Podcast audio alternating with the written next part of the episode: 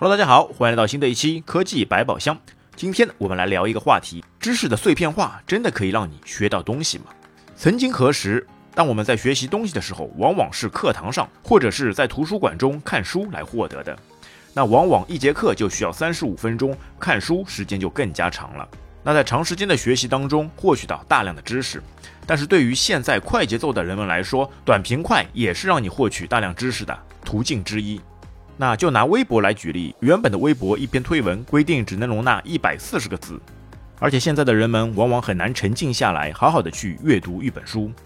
反而是在通勤的路上、地铁上、公交上，快速的查看几篇有用的短文章会更加的方便跟快捷。而且一些热门时事新闻、娱乐动态也都会通过各种 APP 的推送，及时的送到你的手机上，并且通过大数据分析以及你的个人喜好。会帮你自己规划出对于你来说很感兴趣的内容，那也非常有利于你可以学习到很多有用的知识信息。但是这样类似的信息一旦多了起来，信息爆炸之后，如何管理却是令人头痛的问题。往往有的时候你看到了一篇好文，觉得还不错，但是回过头来再去找的时候，却犹如石沉大海，怎么都想不起来它是在哪个软件里面推送过来的。所以，如何利用好碎片化的知识学习，也是非常大的一个诀窍。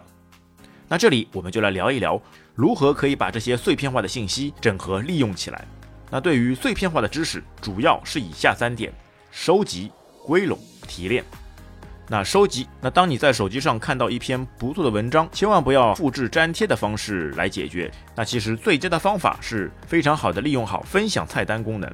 很多软件在分享菜单上都有可以一键发送到其他软件，再不济你可以选择发送到微信，然后利用微信的收藏功能，再把这些文章给收藏下来，之后可以到微信的收藏文件夹里去翻阅。那如果说微信的收藏还是有限制的话，那其他的一些软件就还不错，那就比如有道云笔记或者是印象笔记。而且如果需要一个项目是有多人合作的分享，那 Slack 和 Teambuilding 也都还不错。那这两者都是非常大名鼎鼎的共享协作处理软件。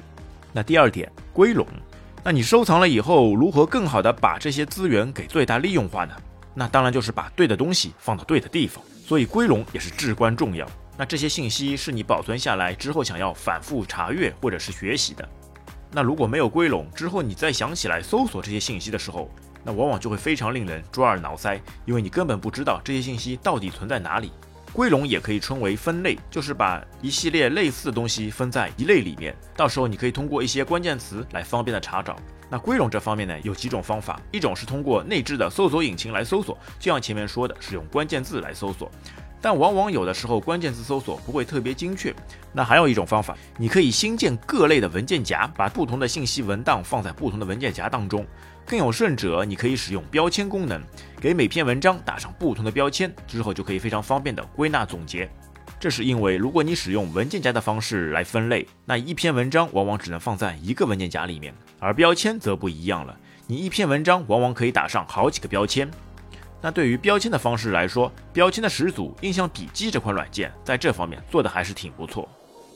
那最后一个就是提炼，把这些收藏归拢好的信息，再加上你自己的想法，那样你才是真正意义上的学习到的东西。通过手写的方式来添加，虽然大部分的上述软件当中都会有手写功能，如果你使用的是 iPad 的或者是其他一些平板设备，再加上一支手写笔，那绝对推荐你使用以下几款软件。